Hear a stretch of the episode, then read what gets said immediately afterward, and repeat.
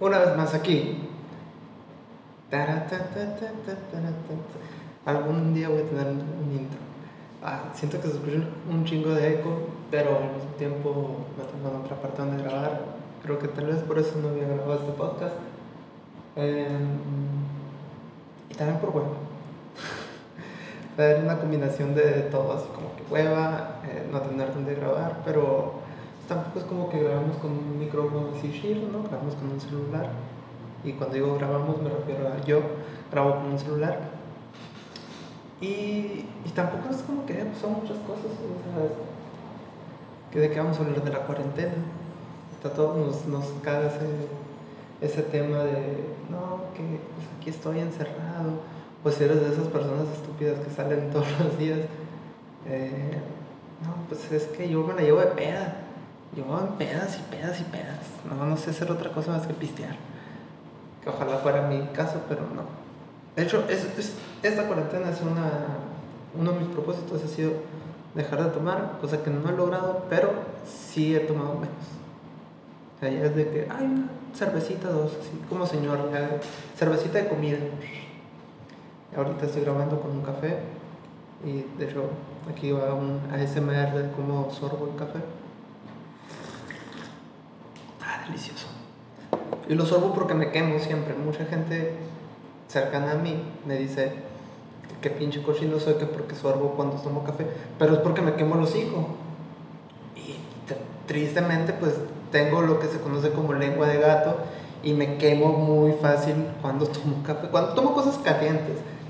Pero me gusta el café, me gusta el café caliente, no hirviendo como mucha gente, pero me gusta, es rico. Eh, y pues vamos a... No, no tengo mucho de qué hablar, así que vamos a hablar sobre la, la nueva normalidad. Esta mentada nueva normalidad que ni tan nueva ni tan normal. ¿Por qué? Porque vamos a, vamos a llegar a un mundo en el que, realmente siempre debió haber sido así, o sea, un, un, lugar donde todos fuéramos higiénicos, donde todos nos limpiáramos constantemente las manos para no enfermarnos y que el cubrebocas, pues, eh, el cubrebocas a lo mejor sí es nuevo, porque aquí no se frecuenta, pero en, en Asia es, es, algo normal, usar cubrebocas para no enfermarte, para no enfermar a los demás, como una cordialidad. Aunque no esté, y también por la contaminación que está a tope. O sea, hay países en China que parecen, hay países en China, wow, hay lugares en China, ciudades, en las que parece neblina la, la contaminación y no, pues, está tan contaminado que ya es a la altura de, de, de, la ciudad, o sea, ya la gente va caminando entre, entre smog y pues está muy cabrón ese pedo. En Japón a lo mejor no tanto, pero también hay mucha contaminación. En Corea, no sé, yo en Corea no tanto. Pero pues, o sea, países muy industrializados en los que está muy contaminado, el cubrebocas es algo básico. Y la Ciudad de México pues no se exenta de... La Ciudad de México está súper contaminada, eh, Monterrey está súper contaminado, Guadalajara está súper contaminado, todas las ciudades grandes en México están muy contaminadas, inclusive Hermosillo tiene mucha contaminación. Y uno no se da cuenta, porque como nunca hace frío, nunca se nota que hay contaminación, pero sí, sí hay bastante.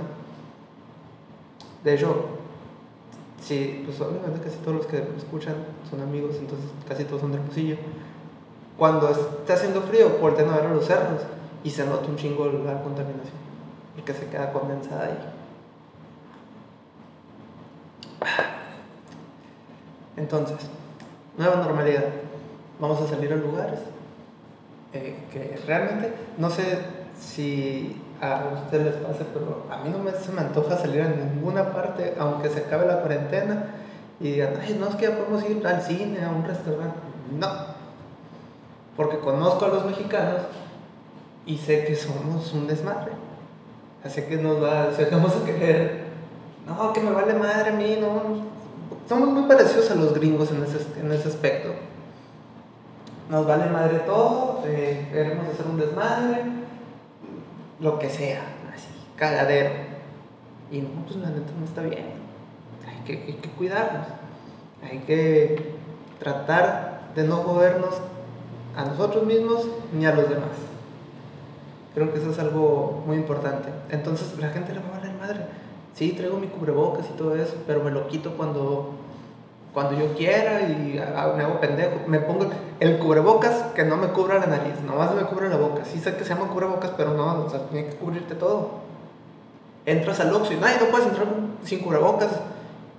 Y, ves al vato acá y el vato nomás está cubriendo los hocico con el, y pues, esa madre va en todo, no nomás en la boca. Ay, es que no respiro bien. Claro que respiras bien, es el mamador, hombre.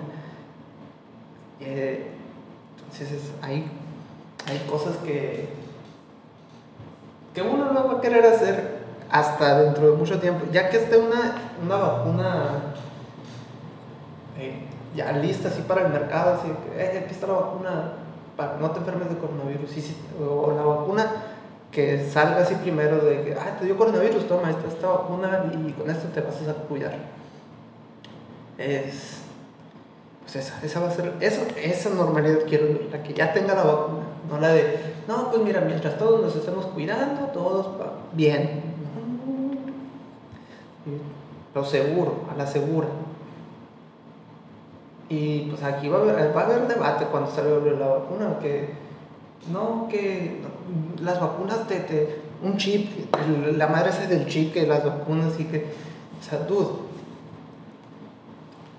no vales tanto como para que quieran ponerte un chip y que te quieran controlar. O sea, no eres un presidente, ni siquiera gobernadores de, de, estados en cualquier parte del mundo son tan importantes como para que los quieran controlar, ¿sabes cómo? No eres millonario, no influyes en nada, ¿por, ¿por qué te quisieran controlar? También están esas personas que tengo un vecino, espero que no escuche esto porque me estaba platicando con mucha fe y con muchas ganas el, que esto del coronavirus y que la legalización del matrimonio homosexual, el matrimonio eh, para todos, que las personas de homosexuales se puedan casar, este, que era para reducir la población, o sea, que los, eh, la comunidad LGBTQIA+, que esa gente no se, que él dice que no se pueden reproducir, hay formas en las que sí se puede, es un procedimiento más largo. El punto es que para que no se reproduzcan y así la población baje y que quiere que la, alta esfera del poder mundial la, eh, quiere que, que, se quede solamente el 10% de la población mundial y que con esa yo, me quedé pues es un señor ya grande con unos 70 años entonces dije no, ya está muy senil este camarada no le voy a decir nada porque si no me voy a meter en una discusión de nunca acabar. Pero siendo sinceros, y si hay, porque supongo que así como está él, hay gente pues, joven que ha de pensar lo mismo, de que no, pues nos quieren controlar y nos quieren, quieren que haya menos gente en el mundo. Obviamente todo el mundo quiere que haya menos gente en el mundo, pero tampoco te mames, o sea, es como que el 10% de la población actual a 700 millones de personas, todo va a estar solo así. Que tampoco sería mala idea, ¿no? Pues, pinche planeta que respira un ratito. Pero la producción, la gente que compra, a la misma gente millonaria no le conviene que se reduzca ni a la mitad la población, porque si no se acaba la, gente que le compra. Entonces, sáquense la cabeza del, del culo y piénsenle tantito si eres de los que piensan que las vacunas son para controlar gente, pues oye, pues, qué ego tan grande tienes, ¿no? Porque pues, te crees muy importante. Y si eres de las personas que piensan que el termómetro infrarrojo te quema neuronas, pues oye, está cabrón tu pedo, ¿no? Porque el otro día estaba escuchando en un podcast, eh, de hecho en el de Neurosis y Ánimo de Ricardo Barry, dice la mole que la mole es un comediante que salió en el podcast y dice la mole no es que yo he escuchado gente que no quiere que les midan la temperatura con el termómetro infrarrojo porque esa madre lanza rayos gamma y, y sí o está muy pendejo porque en primera pues no estarían usándolo para medir temperaturas no estarían usándolo para matar gente estarían usando eso para ir a las guerras o para tener un Hulk sí se hizo Hulk. Si no leíste los cómics o no viste por lo menos la película mala que sacaron en 2008, no sabes cómo se hizo Hulk. Pero así se hizo Hulk. Rayos Gama, una persona común y corriente. Y vámonos. Entonces, está, muy pendejo ese, ese razonamiento. Y si piensas que eso te va a matar, si un termómetro infrarrojo te va a quemar neuronas, pues deja usar el teléfono.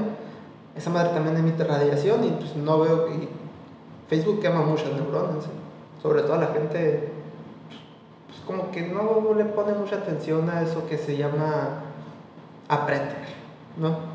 Que comparte eh, fake news y que nomás lee titulares. Mm, ¿cómo, podría, ¿Cómo se podría decir? La gente que simplemente, la gente que cree que va a poder vivir toda su vida trabajando en una maquila. Esa gente. La gente de la vieja usanza. Que en su mayoría son personas religiosas. Ese es un tema muy fuerte. No fuerte porque sea como el, tema de hablar sobre... Eh,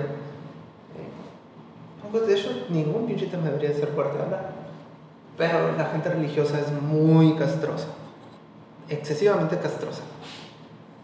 Son tan castrosos como las personas que venden bollitos y cosas en la universidad o en las plazas, que van a decir acá, ¿quieres comprar?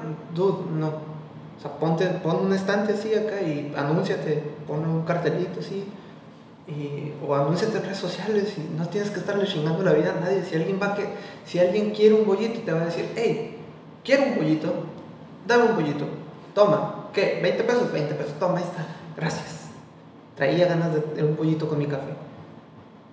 Pero, pero no, no sean castrosos, igual la gente religiosa. Es muy, es muy gracioso como si tú crees en lo que ellos creen, son muy buenas personas. Pero si no, son muy castrosos. Tú no les dices nada, así que no, es que Dios, no, yo no creo en Dios. No, pero estás pendejo entonces, ¿por qué no crees en Dios? Y, y ya eso es un pleito mayor. O sea, no creo en, en, una persona que murió hace miles de años y que la siguen manteniendo viva por fe. ¿Qué, ¿Qué es la fe? Es simplemente creer y no tener datos de que esa persona exista. Así. Eso es la fe. Está muy cabrón. Es como decir que eh, no te vas a enfermar de coronavirus porque no existe esa madre. No conoces a nadie que no, que, no es que yo no conozco a nadie que se haya enfermado. Pero pues no, sé, no significa que no exista, o sea, tienes la suerte de que nadie de tus conocidos se haya enfermado.